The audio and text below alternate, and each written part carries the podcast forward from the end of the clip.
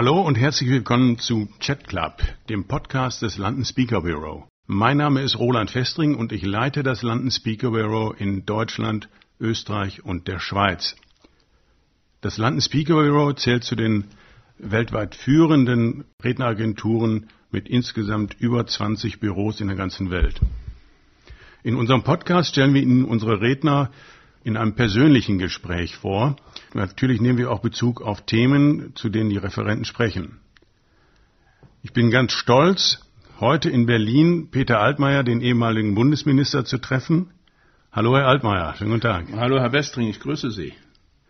Herr Altmaier, als allererste Frage, denke ich, müssen wir klären, welchen Luxus konnten Sie sich nach Ausscheiden aus dem Amt gönnen, von dem Sie vorher immer schon geträumt haben? Der Luxus war, ausschlafen zu können, äh, wobei ich äh, einräumen muss, dass ich meistens doch schon um halb sieben, sieben Uhr wach bin, aber das Gefühl, sich dann noch einmal umdrehen zu können, noch einmal seinen Gedanken nachzuhängen, das ist ein sehr, sehr wertvolles Gefühl. Ich war insgesamt äh, fast 30 Jahre lang in der hauptamtlichen Politik tätig. Ähm, das kann man nur machen, wenn man auch bereit ist, alles zu geben sich auf die jeweilige Aufgabe zu konzentrieren. Und das vereinbart sich schlecht äh, mit äh, Ausschlafen und Wochenenden. Ich habe das immer sehr bedauert und jetzt stelle ich fest, äh, dass die Batterien wieder aufgeladen sind, dass ich wesentlich entspannter bin und mich auch viel besser einstellen kann auf Gespräche mit Menschen und Organisationen, die mich einladen.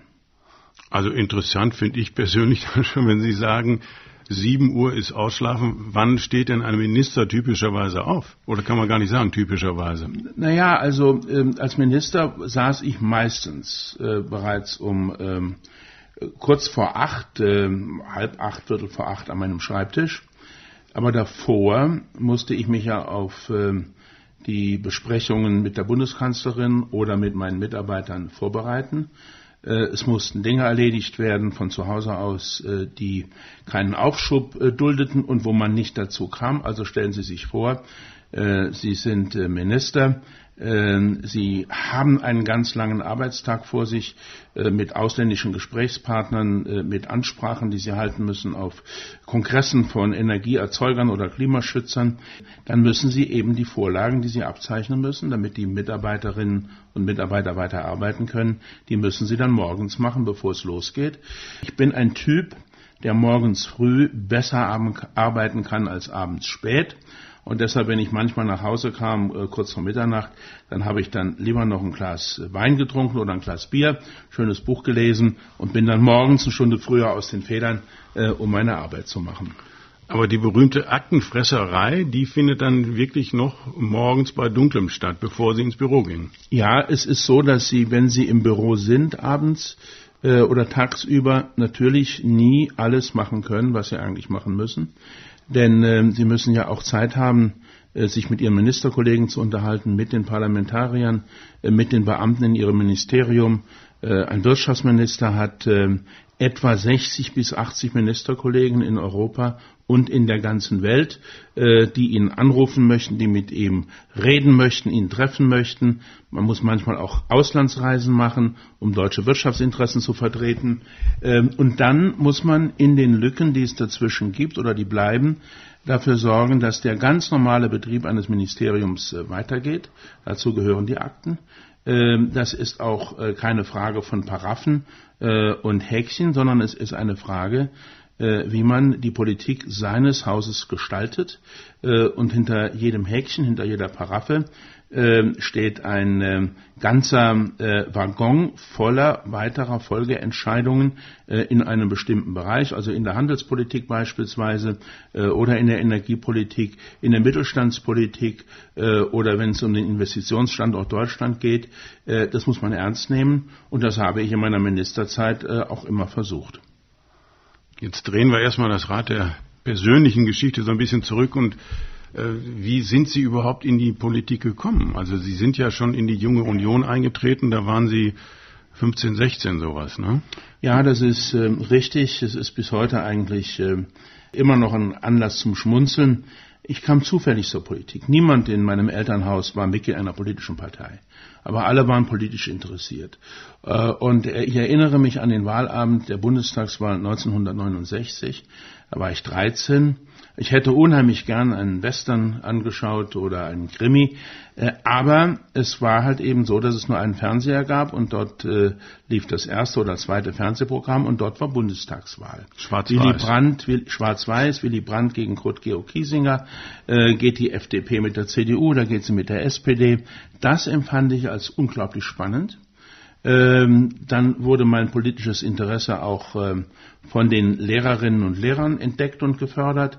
Äh, und das hat dazu geführt, dass ich so ungefähr ab meinem 14. Lebensjahr versucht habe, äh, Zeitungen zu lesen, Bundestagsdebatten zu verfolgen, mich selbst auch schlau zu machen in einzelnen äh, Bereichen, die wichtig waren, weil mir eben klar geworden ist, wie wir leben, was wir aus der Zukunft machen. Das hängt nicht nur, aber doch auch wesentlich davon ab, welche politischen Entscheidungen getroffen werden. Es macht einen Unterschied, wen man wählt und wer regiert. Und es macht einen Unterschied, ob man sich für diese Fragen interessiert oder ob man die Dinge einfach nur treiben lässt und hofft, dass am Ende alles gut wird. Aber Sie kommen ja aus dem klassischen Arbeiterhaushalt. Äh, was hat denn Ihr Vater gesagt, dass Sie zur CDU gegangen sind? Der war, also ich nehme es jetzt einfach an, dass er vielleicht als, als jemand, der im Saarland auch auf der Zeche gearbeitet hat, eher SPD-orientiert war. Nein, aber äh, in meiner Familie waren eigentlich alle Bergleute. Äh, ich glaube, mein Vater hat äh, meistens CDU gewählt. Mein Großvater allerdings war Mitglied der SPD und auch in der Gewerkschaft. Äh, meine Mutter war ehemalige Krankenschwester, politisch sehr interessiert. Meine Großmutter die hat einige Male FDP gewählt. Daran war Walter Scheel schuld, der das Lied sang, hoch auf dem gelben Wagen. Ähm, also die waren alle politisch interessiert, aber sie haben mir von Anfang an die Freiheit gelassen, mich für die Partei zu entscheiden, die meine war, die mir am meisten zusagte. Und damals war die CDU ja nicht nur einfach die CDU, sondern sie war eine unglaublich spannende, interessante Partei, weil Helmut Kohl gemeinsam mit Richard von Weizsäcker, mit ähm, Kurt Biedenkopf und Heiner Geißler diese große Volkspartei modernisiert hat. Ich war der Auffassung, dass ähm, Konrad Adenauer äh, dem wir die Demokratie zu verdanken haben, dem wir die Westbindung zu verdanken haben und das Wirtschaftswunder gemeinsam mit Ludwig Erhard in den 50er Jahren, dass ähm, Konrad Adenauer, aber auch Persönlichkeiten wie Helmut Kohl und schließlich Angela Merkel herausragende Gestalten der Bundesrepublik Deutschland waren. Und das hat mir die Entscheidung für die CDU leicht gemacht. Und Sie sagen ja jetzt, die Bundestagswahl 69 und dann die Debattenkultur hat Ihnen da so richtig auf die Sprünge geholfen, dass Sie gesagt haben, das ist meins. Äh, wenn Sie die Debattenkultur von damals mit derjenigen vergleichen, wie wir sie heute haben, äh, hat das für Sie irgendwie normalen, eine normale Entwicklung genommen oder äh, manchmal wird das ja auch glorifiziert, dass gesagt wird, wenn man damals Brandt, Wehner, ja. Barzel, wen auch immer im Bundestag gehört hat und Strauß natürlich, heute gibt es solche Charaktere gar nicht mehr. Natürlich ist es eine völlig andere Zeit. Aber wie schätzen Sie das mit der Debattenkultur heutzutage an? Äh, ich hing damals natürlich auch Strauß, Wehner und Brandt an den Lippen und es war spannend, wenn die gesprochen haben. Ähm, aber es waren auch andere Umgangsformen. Ähm, persönliche Beleidigungen, Ordnungsrufe des Präsidenten waren an der Tagesordnung. Ähm, ich glaube, wenn man solche Debatten heute führen würde, würden sich viele Jüngere abgestoßen fühlen, äh, weil sie sagen, man muss doch mit Respekt miteinander umgehen. Dazu hat sicherlich auch ähm, Angela Merkel beigetragen, als Bundeskanzlerin eben, dass diese Debattenkultur sich verändert hat. Sie ist in einigen Bereichen ähm, besser geworden, höflicher, äh, weniger verletzend. Sie ist in anderen Bereichen allerdings äh, auch äh, weniger sachlich äh, geworden. Also wenn Sie Franz Josef Strauß zugehört haben, äh, das war zwar auch ein konservativer Haudegen und jemand, der einen groben Klotz auf einen groben Kai gesetzt hat, aber wenn es um Wirtschaftspolitik ging, war der top informiert und äh, kannte seine Argumente. Ähm, so und heute stelle ich fest, dass bei vielen dann doch die Ideale und die Überzeugung, äh, das Wissen und das Können äh, verdrängen. Äh, und deshalb müssen wir uns der Aufgabe stellen, immer wieder darauf hinzuweisen, dass äh, Politik eben ähm, kein, äh, keine Voodoo-Veranstaltung ist und äh, keine Glaubensveranstaltung ist, sondern dass wir ganz konkrete Probleme lösen müssen, dass wir den Mut haben müssen, Dinge beim Namen zu nennen, dass wir den Mut haben müssen, Dinge zu verändern. Das haben wir mehrfach getan. Als ich in den Bundestag kam, war Deutschland der kranke Mann in Europa. Äh, viele sagten, die Deutschen haben ihre besten Jahre hinter sich, es geht bergab. Und dann haben wir äh, schon in der Spätphase Helmut Kohl, dann auch in der Spätphase Gerhard Schröder und vor allen Dingen auch während der letzten 16 Jahre Angela Merkel die Ärmel hochgekrempelt. Ähm, wir haben dafür gesorgt, dass weniger Schulden gemacht wurden. Wir haben dafür gesorgt, ähm, dass ähm, Reformen stattgefunden haben, dass die Steuern über viele Jahre nicht erhöht wurden. Und es hat dazu geführt, dass Deutschland heute wieder eine der erfolgreichsten Wirtschaftsnationen in der Welt ist und dass äh, viele Menschen mit Bewunderung auf unser Land schauen äh, und das war nur möglich mit harter Arbeit und mit Durchsetzungskraft. Wer war denn irgendwann Ihr Vorbild oder gab es sowas gar nicht, dass Sie auch ein politisches Vorbild hatten? Naja, ähm, ich glaube, dass ähm, man ein einziges Vorbild schlecht haben kann. Früher hat man gesagt, ich glaube an den einen Gott, äh, der Himmel und Erde erschaffen hat. Äh, in der Politik, wie gesagt, ist Glauben nicht so eine gute Sache. Mich hat eigentlich beeindruckt ähm, in der deutschen Geschichte am meisten Otto von Bismarck weil er vieles geleistet hat, was heute noch unser Leben bestimmt. Der Föderalismus, äh, Bund und Länder, äh, aber auch die Sozialversicherung, äh, die Zivilehe und vieles andere geht auf sein Konto, das BGB, das Strafgesetzbuch, das Handelsgesetzbuch. Mich hat Konrad Adenauer sehr beeindruckt, äh, weil Konrad Adenauer nach drei gescheiterten Versuchen, eine Demokratie in Deutschland zu bauen, äh, dann der erste war, der erfolgreich war bis heute. Er hat uns im westlichen Bündnis verankert. Er hat uns die Zustimmung zur europäischen Einigung erklärt und dafür gesorgt, dass sie nie wieder nachgelassen hat. Ähm, Willy Brandt hat mich beeindruckt, weil er den Mut hatte, mit der neuen Ostpolitik etwas ganz Neues zu wagen. Ähm, und ich glaube, dass die Kanzlerschaft von Angela Merkel, die ich ja nun von Anfang bis zum Ende miterleben durfte, auch in wichtigen Funktionen, die sie mir anvertraut hat, ähm, dass ähm, Angela Merkel einen ganz entscheidenden Beitrag auch dazu geleistet hat, äh, dass man mit Bewunderung heute auf Deutschland schaut und dass Deutschland als Vorbild gilt, immer noch, trotz mancher Irritationen aus den letzten Monaten. Und wie haben Sie denn eigentlich Angela Merkel kennengelernt? Sie war ja, als ich ähm, in den Bundestag kam, 1994 Umweltministerin. Sie war keine Unbekannte, davor war sie vier Jahre Jugend- und Frauenministerin. Ähm, und ähm, trotzdem sind wir uns eigentlich nie über den Weg gelaufen. Ich war Rechtspolitiker, Europapolitiker, sie war Umweltpolitikerin. Und es hat sich erst geändert, als wir nach der Wahlniederlage von Helmut Kohl äh, eine neue Parteiführung bekamen. Angela Merkel war Generalsekretärin. Und sie hat dann jüngere Abgeordnete um sich geschart.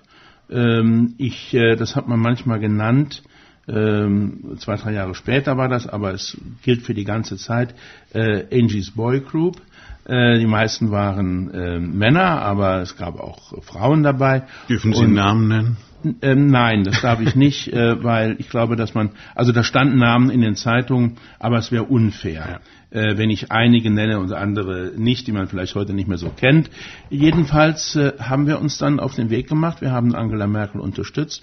Ich war immer überzeugt, dass sie in dieser Zeit die richtige Kanzlerin für Deutschland ist. Ich war auch überzeugt, zusammen mit meiner Kanzlerin, dass wir alles tun müssen, damit die Wirtschaft in Deutschland stark bleibt, damit ähm, Unternehmerinnen und Unternehmer äh, sich auch trauen und zutrauen zu investieren, weil sie wissen, dass diese Investition wieder zurückkommen wird. Und trotzdem war es auch richtig, den Umweltgedanken frühzeitig mit in die Überlegungen äh, einzubeziehen. Aber eben Umweltschutz kann man sich nur leisten, wenn man wirtschaftlich und finanziell stark ist. Das Gleiche gilt für eine gute Bildungspolitik, das Gleiche gilt für eine gute öffentliche Infrastruktur und für ein hohes Maß an sozialer Sicherheit. Ähm, und da fand ich mich bei Angela Merkel immer ähm, in guter Gesellschaft äh, und habe sie gerne unterstützt. Also das äh, konnte man ja auch über Jahre tatsächlich verfolgen. Sie gelten, gelten ja wirklich als einer der loyalsten Unterstützer von Angela Merkel und haben ja auch egal, auch wenn es mal nicht so gut lief, aus welchen Gründen auch immer, sie immer auch sehr, sehr klar verteidigt. Wenn Sie mal überlegen, was war denn wirklich auch, was waren richtig schwierige Stunden, was war eine schwierige Entscheidung? Die ersten beiden Entscheidungen waren eigentlich, bevor sie Kanzlerin wurde, ähm, nämlich ähm, als ähm, Angela Merkel sich entschieden hat, die Agenda 2010 von Gerhard Schröder äh, zu unterstützen. Gerhard Schröder war schon fünf Jahre Kanzler. Äh, er hatte die notwendigen Reformen nie angepackt. Und dann nahm er sich äh, den Mut und hat versucht, die Lethargie, in die viele gefallen waren, wegzuwischen und einen neuen Aufbruch zu wagen.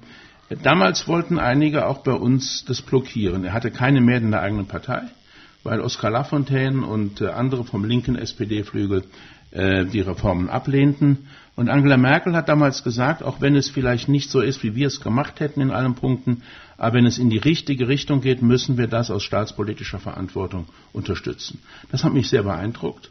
Und ich habe ihr dabei geholfen, die Mehrheiten bei uns in der Fraktion zu sichern. Das zweite Mal war, als einer unserer Abgeordnetenkollegen sich äh, eine unsägliche Neujahrsrede geleistet hat äh, mit antisemitischen, anti-israelischen Untertönen, ähm, äh, wir haben dann mit knapper Mehrheit ihn auf Vorschlag von Angela Merkel aus unserer Fraktion ausgeschlossen, weil das auch eine Lehre aus der jüngeren deutschen Geschichte ist, dass man immer eindeutig sein muss, wenn es um Tendenzen am rechten Rand geht. Der Betreffende ist später für die AfD in den Bundestag gewählt worden. Das hat mir nochmal gezeigt, dass wir richtig gehandelt hatten. Äh, ja, und dann gab es in der Kanzlerschaft viele spannende Dinge. Angela Merkel hat sehr viel dafür getan, dass äh, Europa vorangekommen ist. Das war für mich als ehemaligen ähm, EU-Kommissionsbeamten ein ganz wichtiger Punkt.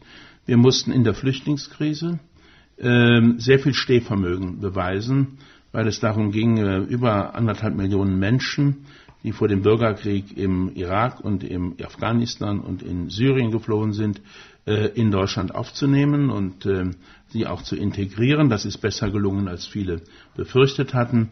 Wir hatten die Banken und die Börsenkrise. Aber wenn ich da kurz einhaken darf, weil Sie hatten ja ähm, also das war ja nun für, für viele ein sehr, sehr emotionales Thema, die Flüchtlingskrise. Und äh, nicht zuletzt wurde dann ja sogar von Robin Alexander darüber ein Buch geschrieben, das auch verfilmt wurde.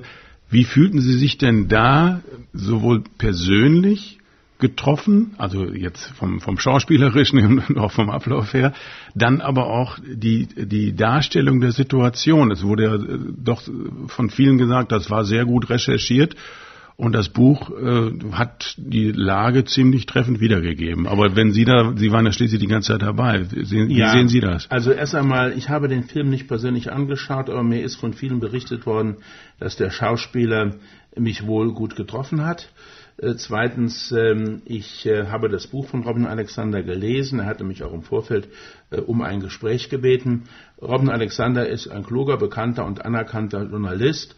Trotzdem würde ich sehr vieles in dem Buch als gut recherchiert bezeichnen, aber längst auch nicht alles, wie das immer so ist. Ähm, ich habe mir selber vorgenommen, zunächst einmal ähm, über diese Zeit nicht öffentlich zu schreiben. Ich glaube, es ist, macht viel, viel Sinn, dass man jetzt erst einmal ähm, äh, äh, das Buch von Angela Merkel, wenn es denn veröffentlicht wird, wo sie ihre Entscheidung aus ihrer Sicht bekannt gibt, ähm, abwartet.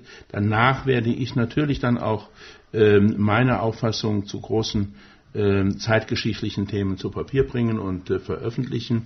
aber ich habe das immer so gehalten, dass mir ganz, ganz wichtig war, äh, meine Kanzlerin nicht zu präjudizieren und äh, das äh, werde ich auch in dieser Weise fortsetzen. Also es geht ja da auch noch darum, es gibt ja dieses geflügelte Wort, wenn man Parteifreunde hat, dann braucht man keine Feinde mehr. Auch in, in dem Film wurde das natürlich dann auch so dargestellt, dass es da gewisse Rivalitäten gibt. Wie ist das für Sie? Gibt, haben Sie wirklich Freunde in der Partei oder sind das primär politische Freundschaften, die dann nach dem Amt dann auch mehr oder weniger äh, auf Eis gelegt werden oder zumindest dann auch nicht mehr so wichtig sind? Nein, also ich glaube, dass äh, man äh, Politik so oder so betreiben kann. Für mich war immer wichtig, äh, ordentlich und fair mit den eigenen Parteifreunden, aber auch mit den politischen Gegnern umzugehen. Ähm, mein Wahlkreismitbewerber äh, Ottmar Schreiner, der leider schon verstorben ist, war immer stolz darauf, dass er nach Herbert Wehner die zweitmeisten Ordnungsrufe bekommen hat. Ich war stolz darauf, dass ich keinen einzigen bekommen habe in 27 Jahren Zugehörigkeit zum Deutschen Bundestag. Ähm, aber, ähm, und das ist, glaube ich, der entscheidende Punkt, Freundschaften, persönliche Freundschaften, äh, sind in der Politik vielleicht seltener als anderswo. Ich hatte immer das Glück, dass ich äh, auch persönliche Freunde in der Politik hatte. Aber äh, mir war eines immer wichtig, man darf Politik nicht gestalten nach persönlichen Sympathien und Antipathien, sondern man muss die Interessen seines Landes, die Interessen Europas, die Interessen der Bürgerinnen und Bürger in den Vordergrund stellen. Ähm, und deshalb ähm, war ich immer sehr, sehr skeptisch, wenn ich irgendwo ein Land gesehen habe, und es gibt es ja in vielen Orten der Welt immer noch, wo persönliche Freundschaften darüber entscheiden, äh, was man erreichen kann, welche Gelder fließen und wohin sie fließen. Äh, das haben wir in Deutschland zum Glück nicht, und das ist gut so. Jetzt auf der politischen Ebene war, saßen Sie ja in sehr, sehr wichtigen Ministerien auf, auf dem Ministerposten, also Kanzleramt, Umwelt und äh, Wirtschaft. Wir haben jetzt eine Energiekrise, die man sicherlich so benennen kann, aus, aus Gründen, die überhaupt nicht vorhersehbar waren. Da steht auch die Energiepolitik äh, der äh, früheren Regierung natürlich äh, zur Disposition und im Nachhinein ist man viel, viel schlauer, wenn man jetzt sagt, ja, hättet ihr alles schon vorhersehen können. Was würden Sie anders machen, wenn Sie es gewusst hätten? Also ähm, ich, ich habe mich immer um die Frage gekümmert, können wir denn, ähm, wenn ähm, Putin äh, die Energie und das Gas zur politischen Waffe macht, damit umgehen äh, uns aus anderen Quellen versorgen? Ich habe diese Frage auch immer bejaht und wenn Sie sehen, dass die Speicher jetzt zu 95 Prozent gefüllt sind und dass niemand äh, gezwungen war, kalt zu duschen oder äh, die Produktion einzustellen, ähm, dann äh, zeigt es, dass wir eine sehr, sehr stabile äh, Energieversorgung haben und äh, imstande waren, auf Putin zu reagieren. Aber äh, der viel entscheidendere Punkt für mich war, ähm, dass ähm, wir ja vor zwei großen Aufgaben stehen. Nicht nur Herrn Putin die Stirn zu bieten und die ähm, völkerrechtliche ähm, Annexion, die, der Völker, den völkerrechtlichen Angriff auf die Ukraine politisch zu parieren, ähm, sondern ähm, eben auch dafür zu sorgen, dass äh, Klimaschutz und starke Wirtschaft kein Gegensatz sind, sondern Hand in Hand gehen. Ähm, die Erde steht vor einer äh, dramatischen Erwärmung mit Folgen für Millionen von Menschen, auch in Deutschland und Europa wenn es weniger regnet, wenn es lange Trockenperioden gibt, wenn die Natur sich verändert. Äh, das muss ähm, verhindert werden durch ähm, entsprechende Klimaschutzmaßnahmen, durch erneuerbare Energien. Aber wir müssen es so verhindern, so verändern, ähm, dass dadurch unsere Arbeitsplätze nicht verloren gehen und unser Wohlstand nicht wegfällt. Ansonsten würden uns nämlich die Menschen in China, in Indonesien, in Vietnam, in Indien und anderswo in der Welt diese Klimawende nicht abkaufen und nicht nachmachen. Das heißt, wir müssen der Welt zeigen, dass Wohlstand und Klimaschutz kein Gegensatz sind. Das war immer mein Anliegen als Umweltminister, aber auch als äh, Wirtschaftsminister. Äh, wir haben äh, in den ähm, letzten Tagen ganz heftige Debatten gehabt äh, über die Frage, wie man sich jetzt einstellen äh, muss ähm, auf die Situation. Ähm, gerade jetzt in diesen Tagen wird über Kernenergie die letzten verbliebenen Kernkraftwerke diskutiert. Ich möchte meinem Nachfolger keine Ratschläge von außen geben. Aber für mich ist, glaube ich, eines ganz entscheidend. Erstens, äh, die Energieversorgung muss sicher bleiben. Zweitens, die Energie muss bezahlbar bleiben für die Bürgerinnen und Bürger, aber auch für die Industrie und die Wirtschaft. Und der dritte Punkt ist, bei allem, was wir machen, sollten wir Optionen wählen, die weniger CO2-Ausstoß mit sich bringen und nicht mehr. Äh, das ist unsere Verantwortung für die künftigen Generationen. Ja, das wird schwierig genug wahrscheinlich werden. Also jetzt im Augenblick ist es ja, sieht es ja nicht unbedingt danach aus, als wenn man noch, noch irgendwelche günstigen äh, Lösungen finden könnte. Also da sind wir natürlich alle gespannt. Und äh, häufig ist es ja genauso, dass zunächst mal die, an die Privatleute gedacht wird, aber die Industrie hat ja jetzt auch schon große, große Probleme und es gibt ja ganze Industriezweige, die schon fürchten, dass, ja, dass sie im internationalen Wettbewerb abgehängt werden, weil die Energie einfach in Deutschland bedeutend teurer ist als in den USA oder selbst in Großbritannien, die eben über eigene Quellen äh, verfügen. Ja, wir würden ja auch über eigene Quellen verfügen. Äh, wenn wir vor zehn Jahren bereit gewesen wären, äh, beispielsweise die Erdgasreserven in Deutschland äh, anzugreifen und abzubauen und auch das Schiefergas abzubauen, das es in großen Mengen in Deutschland gibt. Ich habe damals als Umweltminister einen verantwortlichen Vorschlag vorgelegt. Der war am Ende nicht durchsetzbar, weil auch bei uns etwas Platz gegriffen hat, was ähm, äh, wir in den USA als NIMBY-Phänomen bezeichnen, nämlich not in my backyard, nicht in meinem Hintergarten. Ähm, und ähm, damals äh, ist dann im Bundestag beschlossen worden, quer über alle Parteien hinweg, dass man dieses Schiefergas nicht abbaut bei uns. Wenn man aber weiß, dass die USA gerade diesem Schiefergas ihre Unabhängigkeit verdanken und auch ihr günstiges Erdgas, was sie äh, fördern können im eigenen Land, äh, dann muss man sich die Frage stellen, wollen wir wirklich dieses Erdgas äh, zu teuren Preisen in den USA kaufen, dann muss es verflüssigt werden, da verliert man 30 Prozent der Energie, dadurch wird auch die Klimabilanz schlechter, äh, die man mit diesen Gasimporten hat. Ähm, wir haben uns vorgenommen, und das unterstütze ich nachdrücklich, äh, noch mehr erneuerbare Energien auszubauen. Aber selbst dann, wenn man dieses Ziel schafft, wird der Gasbedarf in den nächsten Jahren steigen, denn ähm, erneuerbare Energien vertragen sich nicht mit Kohlekraftwerken mhm. auf Dauer, weil Kohlekraftwerke eben nicht flexibel reagieren können, je nachdem, ob die Sonne scheint oder nicht.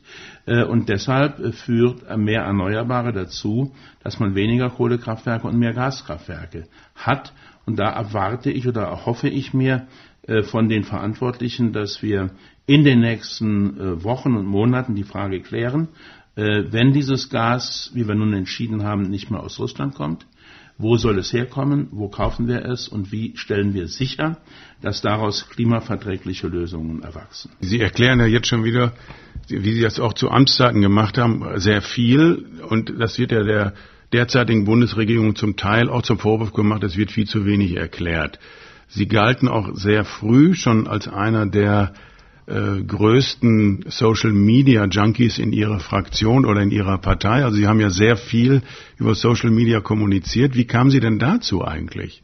Also das erzähle ich Ihnen gleich. Aber wenn es einen, wenn es eine Bezeichnung gibt, über die ich mich sehr gefreut habe, dann war das hier im, ähm, äh, als ich Minister wurde, äh, im Regierungsviertel bei Journalisten und anderen, die sagten, der Peter Altmaier ist der Erklärbär. Äh, in der Bundesregierung. Äh, und ich bin tatsächlich überzeugt, man muss Politik erklären, hundertmal, tausendmal, immer wieder in den Talkshows, in den Interviews, in Zeitungen, im Fernsehen. Das ist der Anspruch der Bürgerinnen und Bürger und dem stelle ich mich in Unternehmen äh, mit den Gewerkschaften, aber eben auch mit den Bürgerinnen und Bürgern. Ja, und zu Social Media bin ich gekommen, weil mich ein FDP-Kollege Jörg van Essen mal darauf hingewiesen hat, das war 2010 oder 11, dass über mich sehr lobend auf Twitter diskutiert wurde und ich stellte fest, ich weiß ja gar nicht, wie man da reinkommt. Äh, und dann habe ich festgestellt, ja, das ist eine Ergänzung von äh, Demokratie in moderner Zeit, ähm, weil eben jeder Bürger und jede Bürgerin mitmachen kann mit ihren Auffassungen. Und ähm, Follower, so nennt man das, also Leute, die das lesen, was sie schreibt, gewinnen kann. Äh, ich habe dann, glaube ich, äh, über, über 300.000 im Laufe meines Lebens gewonnen, obwohl ich gar nicht mehr so oft auf Twitter äh, unterwegs sein kann, wie das früher der Fall war.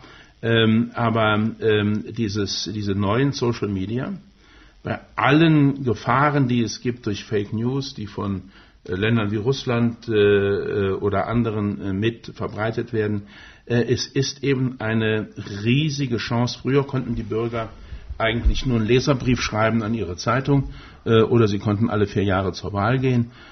Heute gibt es Partizipation in Permanenz. Äh, die Bürgerinnen und Bürger äh, können sich selber organisieren, diskutieren, Online-Petitionen einreichen. Ich finde das im Grundsatz gut und ich finde es auch richtig, dass wir uns als Politiker dieser Entwicklung stellen. Jetzt, das, das interessante Thema ist natürlich auch, wie gehen Sie mit einem Shitstorm um? Sie haben da bestimmt den einen oder anderen erlebt und der erste muss ja wahrscheinlich dann auch ein ganz besonderer Moment sein. Ja, aber äh, ich war eigentlich in meiner ganzen politischen Laufbahn immer geländegängig.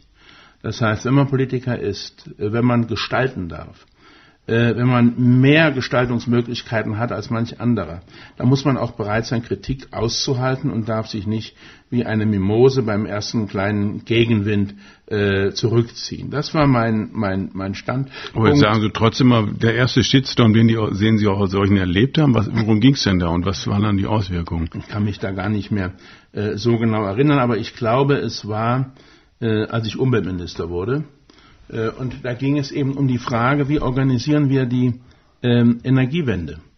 Und ich habe immer gesagt, es muss äh, möglich sein, Klimaschutz und Wohlstand unter einen Hut zu bringen. Und dafür bin ich heftig kritisiert worden von einigen, die sagten, nein, wir haben über unsere Verhältnisse gelebt, wir müssen bereit sein, mit weniger Wohlstand äh, zurechtzukommen.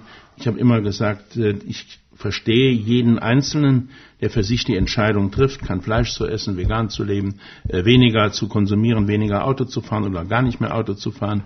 Aber wir müssen wissen, dass wir damit vielleicht äh, einige hunderttausend oder Millionen erreichen, aber nicht die sieben Milliarden Menschen, die auf diesem Planeten leben und die wir brauchen, wenn wir unser Klima schützen wollen.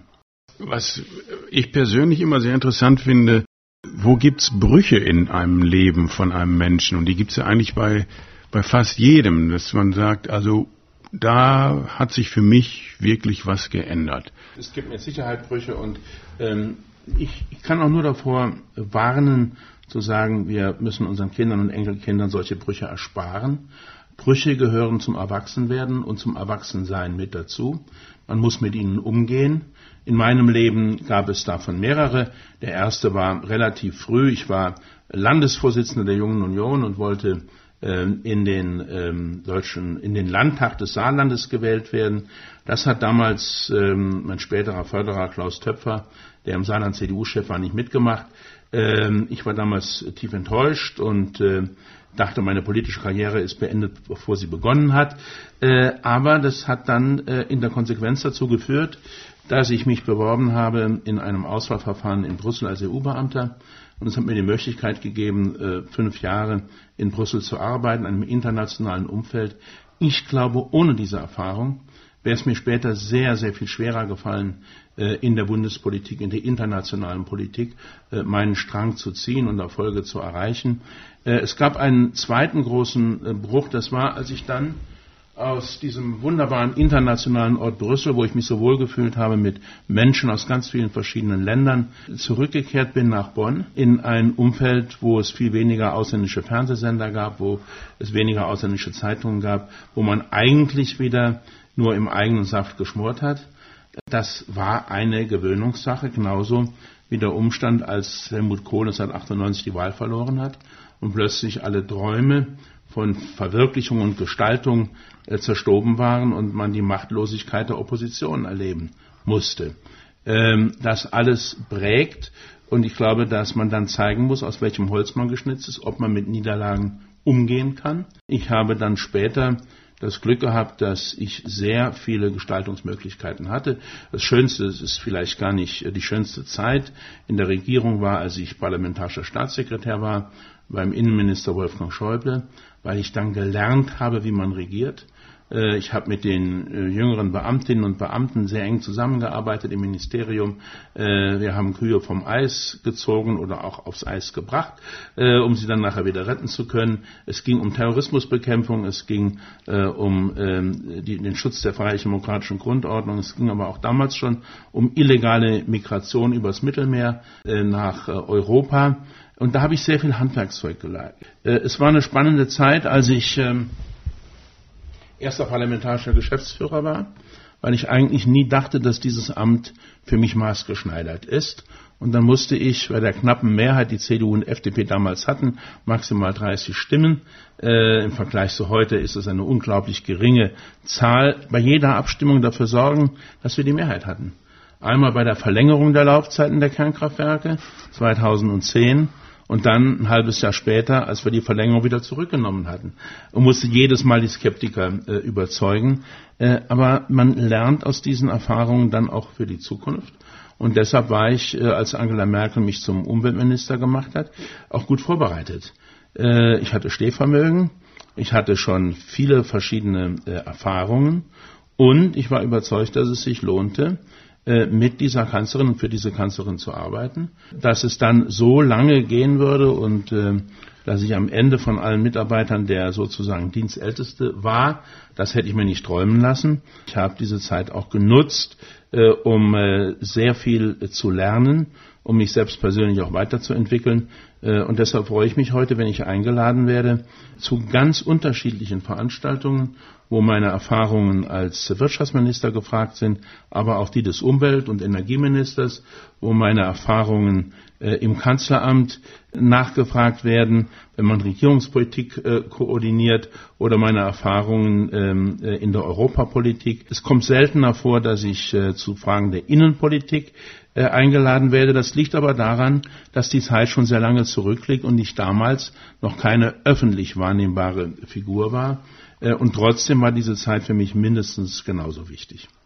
Und der letzte Bruch war dann, war das ein Selbstgewählter, als Sie dann zwar wiedergewählt wurden, auch als äh, stärkst, also Sie hatten das ein, ein Direktmandat gewonnen, dann aber trotzdem äh, den Rückzieher gemacht haben und gesagt, so jetzt reicht es? War das selbstbestimmt oder war das schon geplant, dass Sie gesagt haben, unter den Bedingungen nehme ich das sowieso nicht an? Oder Nein, es war vorstellen? so, dass Angela Merkel ja schon relativ früh, nämlich 2018, gesagt hatte, für sie ist 2021 Schluss.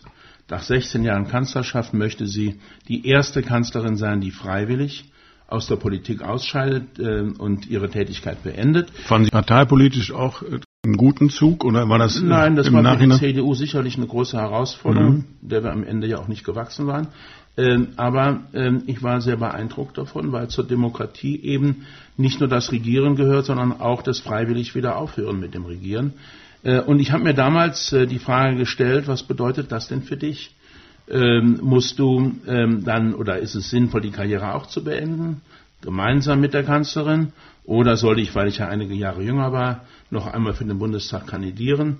Ich habe mich dann als Wirtschaftsminister entschieden, auch auf Wunsch meiner Parteifreunde im Saarland und in der Bundestagsfraktion noch einmal äh, für den Bundestag zu kandidieren, weil es war mitten in der Corona-Pandemie.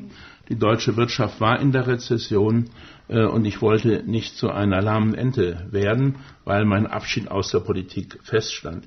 Als dann die Wahl vorbei war, war eines klar und das war ein schmerzhafter Bruch auch für mich. Wir hatten die Bundestagswahl verloren.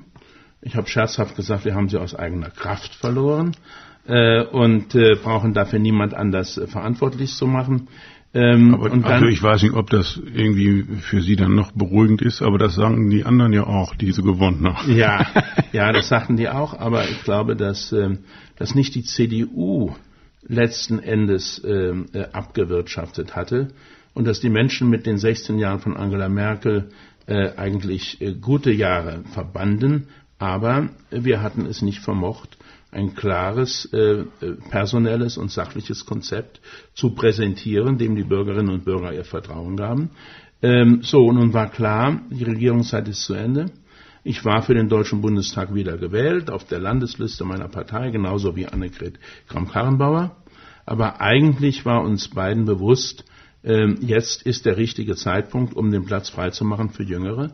Und ich war auch persönlich überzeugt, dass es auch für mich das Beste ist, äh, noch einmal vier Jahre im Bundestag zu sitzen als Abgeordneter einer Oppositionspartei, ohne die Möglichkeit, etwas zu gestalten. Das erschien mir nach äh, all den ähm, vielen Jahren davor als weniger attraktiv als die Möglichkeit mit persönlicher Freiheit und äh, mit dem, was ich an Erfahrung in diesen vielen Jahren gewonnen habe, äh, mich an anderen Debatten zu beteiligen, an Diskussionen, zu denen ich eingeladen werde, äh, mit der ein oder anderen Buchveröffentlichung, nicht um parteipolitische Kämpfe zu führen, sondern um mitzuhelfen, dass Deutschland vorankommt und etwas von dem zurückzugeben, was man mir in den Jahren davor äh, anvertraut hat und worüber ich sehr glücklich war. Ich hatte Sie vorhin gefragt, welchen Luxus Sie sich nicht gönnen konnten, als Sie Minister waren, respektive im aktiven politischen Leben. Was vermissen Sie jetzt im Nachhinein am meisten aus dem politischen Leben? Na gut, wenn man ein Vollblutpolitiker ist, dann vermisst man das Gestalten. Äh, dass man Entscheidungen treffen kann. Ich sage immer, ähm, ich kann zwar immer noch mir zu allen politischen Themen eine Meinung bilden, aber das ist dann so relevant, als wenn in China ein Sack Reis umfällt, äh, weil wir eben nicht mehr regieren und äh, weil ich auch nicht mehr in der Regierung bin. Äh, das ist aber das Schicksal eines jeden Politikers. Und wenn wir manchmal mit Sorge äh, auf Herrn Putin oder auf andere äh, autoritäre Politiker schauen, äh, dann kann ich nur sagen, auch für die ist die Lebensspanne und die Spanne, wo sie Politik machen können, Gott sei Dank begrenzt. Sie können sich noch so an ihre Ämter klammern, aber irgendwann ist Schluss. Und das setzt der menschlichen Hybris, der Hochmut, auch enge Grenzen. Äh, und ähm, das äh, kann ich nur den vielen sagen, die als Oppositionsmitglieder etwa in Russland immer wieder ins Gefängnis kommen, die immer wieder behindert werden äh, und die darauf hoffen, dass Russland eines Tages ein demokratisches Land ist. Ich habe festgestellt, dass auch dann, wenn man nicht regiert, man trotzdem ähm, die Möglichkeit hat, an Debatten mitzuwirken. Ähm, ich werde nicht nur eingeladen, Reden zu halten, ich werde ähm, auch eingeladen, in kleineren Runden zu diskutieren. Ähm, ich äh, spreche mit jungen Leuten, die ihre äh, Doktorarbeiten vorbereiten zur Industriepolitik, zur Migrationspolitik, zur Energiepolitik und zur Klimapolitik und zu vielen anderen Fragen. Das hätte ich als Minister nicht tun können.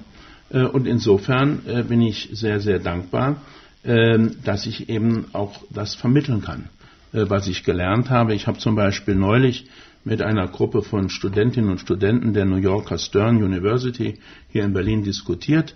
Ähm, und ähm, dann hat ein, ein junger Student mir die Frage gestellt, Herr Altmaier, wenn Sie ins Ausland fuhren, zu Ihren Ministerkollegen in die Türkei, nach Vietnam, nach Moskau, nach Peking, ähm, wie haben Sie sich darauf vorbereitet? Dann habe ich gesagt, ja ganz einfach. Ich musste mir klar sein, was ich mit nach Hause bringen wollte, äh, also welche Ziele ich erreichen und durchsetzen wollte. Aber ich wusste immer auch, es wird nur gehen, wenn ich auch meinem Counterpart, äh, nämlich dem Minister dieses Landes, äh, einige Zugeständnisse mache in anderen Fragen, die mir nicht so wichtig waren. Äh, denn in der internationalen Politik muss man sich gegenseitig vertrauen und es müssen am Ende beide Seiten etwas mit nach Hause bringen, das sie vorzeigen können gegenüber ihren Parlamenten und ihren Regierungen. Äh, und dadurch ist es mir gelungen, in der Politik, äh, auch im europäischen und internationalen Bereich, für mein eigenes Land einiges zu erreichen, worauf ich bis heute eigentlich auch stolz bin. Und jetzt hat ein neues Leben für Sie angefangen. Also hin und wieder halten Sie Vorträge, Sie haben es schon erwähnt. wo liegt für Sie ganz kurz der große Unterschied zwischen der politischen Rede und Reden, die Sie jetzt möglicherweise etwas befreiter halten können. Wo liegt für Sie der Unterschied? Ja, der Unterschied liegt darin, ähm, dass ähm, man nicht mehr dass man nicht mehr für bestimmte Maßnahmen Verantwortung auch übernehmen muss. Äh, zehn Jahre war ich verantwortlich dafür, dass es in Deutschland keinen Blackout gibt. Äh, zehn Jahre war ich verantwortlich dafür, ähm, dass die industriellen Arbeitsplätze nicht abgewandert sind. Äh, zehn Jahre war ich verantwortlich dafür, dass erneuerbare Energien ausgebaut wurden. Und äh, wenn ich heute äh, irgendwo mit jungen oder älteren Leuten, mit CEOs oder mit ähm, äh, Vertretern von Unternehmen diskutiere, dann ähm, kann ich meine Erfahrungen weitergeben. Äh, aber es ist nicht mehr so, dass alles, was ich sage, in Anspruch genommen wird für die Bundeskanzlerin. Als Kanzleramtsminister musste ich bei jeder Einladung in die Talkshow abwägen, gehe ich dahin oder gehe ich nicht dahin ähm, weil alle Beobachter sagten, ach, das würde er ja nicht gesagt haben, ohne sich mit der Kanzlerin abzusprechen. Das heißt, automatisch war ich auch in der Haftung für meine Kanzlerin. Äh, automatisch war ich in der Haftung für meine Partei, auch wenn ich nicht in allen Punkten mit ihr äh, einer Meinung war. Äh, und jetzt äh, bin ich nur noch in der Haftung für mich selbst. Ähm, das gibt mir größere Freiheiten äh, und ähm, das erlaubt mir auch, zu Veranstaltungen zu gehen, die ich früher niemals hätte wahrnehmen können. Äh, ich werde heute eingeladen zu Vorträgen ganz unterschiedlicher Art. Ähm, ob das im Kreise von international führenden CEOs ist oder bei mittelständischen Unternehmern, äh, ob es äh, im Bereich der Energie- und Klimacommunity ist äh, oder aber auch beispielsweise jetzt demnächst in Bremen von einer ehrenamtlichen Initiative, wo Politiker aus Büchern vorlesen. Ähm, äh, und natürlich haben die dann auch kein Geld dafür Honorare zu bezahlen, aber es gehört dazu, dass man eben in der ganzen Breite sein Land kennenlernt. Äh, ich habe meine Fahrten zu reden seit einem Jahr immer wieder verbunden jetzt, auch mit Abstechern ähm, um Leute zu treffen, die ich manchmal 20 Jahre nicht gesehen habe, um mir Sehenswürdigkeiten anzuschauen, wie das Völkerschlachtendenkmal bei Leipzig oder die Walhalla in Regensburg, äh, das Kaiser Wilhelm Denkmal in Porta Westfalica. Ähm, ich äh, nutze die Gelegenheit, äh, um mir Museen äh, anzuschauen oder Antiquariate zu besuchen, wo ich in alten Büchern stöbern kann. Das, also das alles ist natürlich, Entschuldigung, wenn ich Sie unterbreche, aber der Punkt ist ja, Sie sind so leidenschaftlich Politiker und ja. reden auch immer noch darüber, aber da fragt man sich, hat er überhaupt Zeit für irgendwas anderes? Ja, ich kann bestätigen, die Bücher, die man manchmal sieht von Herrn Altmaier, die gibt es wirklich. Äh, er hat mir schon, ich habe nämlich das Privileg, dass ich jetzt bei ihm in der Wohnung sitze. Ohne Übertreibung, Tausende von Büchern habe ich jetzt hier schon gesehen. Das ist seine große Leidenschaft, deshalb ist das so im Halbsatz daher gesagt. Äh, die Bücher sind im Antiquariat, gucke ich mir die mal an. Aber Wann kommen Sie denn da jetzt zum Lesen? Nehmen Sie also, sich die Zeit zum Lesen auch? Also ganz wichtig ist, dass ich auch früher als Minister immer zum Lesen kam. Äh, das war nicht einfach.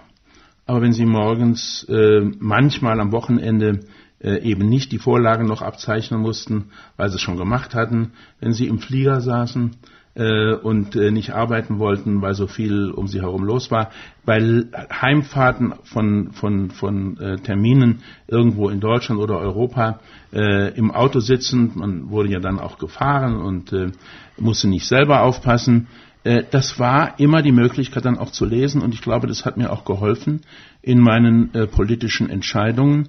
Denn wenn man äh, diese alten Bücher und auch neue natürlich liest, äh, und dann stellt man fest, dass viele politische Fragen schon vor 100 oder vor 150 Jahren diskutiert wurden, dass viele Themen gar nicht so neu sind. Äh, man sieht, wie es Politiker in anderen Jahrhunderten oder Jahrzehnten gelöst haben. Äh, und diese Erfahrung möchte ich auf gar keinen Fall missen. Deshalb kämpfe ich auch dafür, dass das gedruckte Buch eine Zukunft hat. Es ist etwas anderes, ob man ähm, äh, Radio hört, was ich gut finde, ob man Fernseh schaut, was ich auch gut finde. Äh, aber es ist nochmal etwas anderes, ob man ein Buch vor sich hat, wo man auch wieder zurückblättern kann, wo man nach vorne blättern kann, äh, wo man, äh, wenn man an diesem Buch vorbeigeht, äh, daran erinnert wird, dass man das Buch schon mal gelesen hat. Und wenn Sie jetzt drei Bücher empfehlen sollten, welche, welche Bücher stehen dann auf dieser Empfehlungsliste? Das ist, das ist ganz schwer. Wenn jemand Politiker werden möchte, empfehle ich ihm einen ganz schmalen Taschenbuchband, den man für 1,95 äh, antiquarisch im Internet kaufen kann. Ähm, äh, Bismarck und das Deutsche Reich das geht über die Reichsgründung 1870-71, aber in Wirklichkeit geht es über Politik. Es ist hochspannend geschrieben von Erich Eick, ein deutscher Jurist äh, jüdischer Herkunft, der vor Hitler flüchten musste und dann in ähm, London eine große dreibändige äh, Bismarck-Biografie geschrieben hat, die hier hinter Ihnen steht, und dann nochmal ein kleines Büchlein, was ich als Schüler äh, gelesen habe. Äh, das zweite ist, wenn Sie sich für politische Fragen interessieren, dann empfehle ich Ihnen äh, mal wieder von Meisenbug äh, die Memoiren. Ähm, das war eine der ersten Frauenrechtlerinnen, die wir in Deutschland hatten. Sie hat, äh, sie war gezwungen, aus Deutschland zu fliehen, weil sie Demokratin war. Und dass Frauen sich für Politik interessierten, war unerhört damals.